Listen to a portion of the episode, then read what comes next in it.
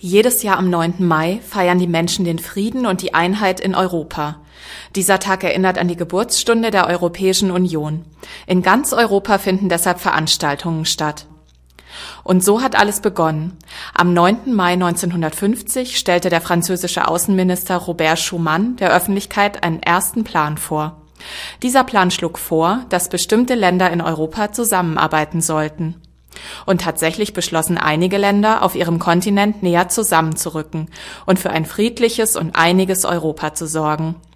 Deswegen ist der 9. Mai offiziell Europatag. An diesem Tag feiert die Europäische Union ihren Geburtstag. Am 18. April 1951 unterschrieben die ersten sechs Länder einen Vertrag. Belgien, Deutschland, Frankreich, Italien, Luxemburg und die Niederlande.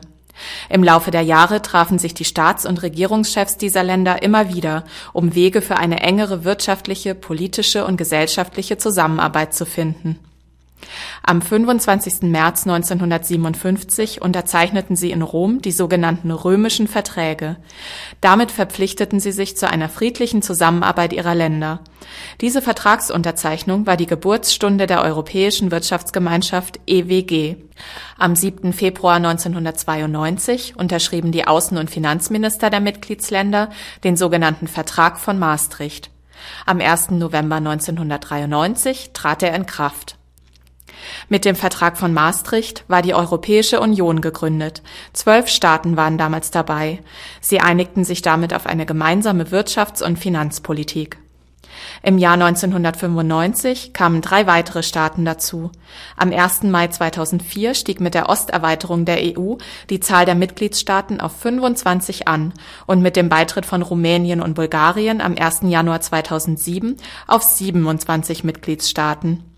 Als neuestes EU-Land gehört seit dem 1. Juli 2013 Kroatien zur Staatengemeinschaft. Damit hat die EU 28 Mitglieder.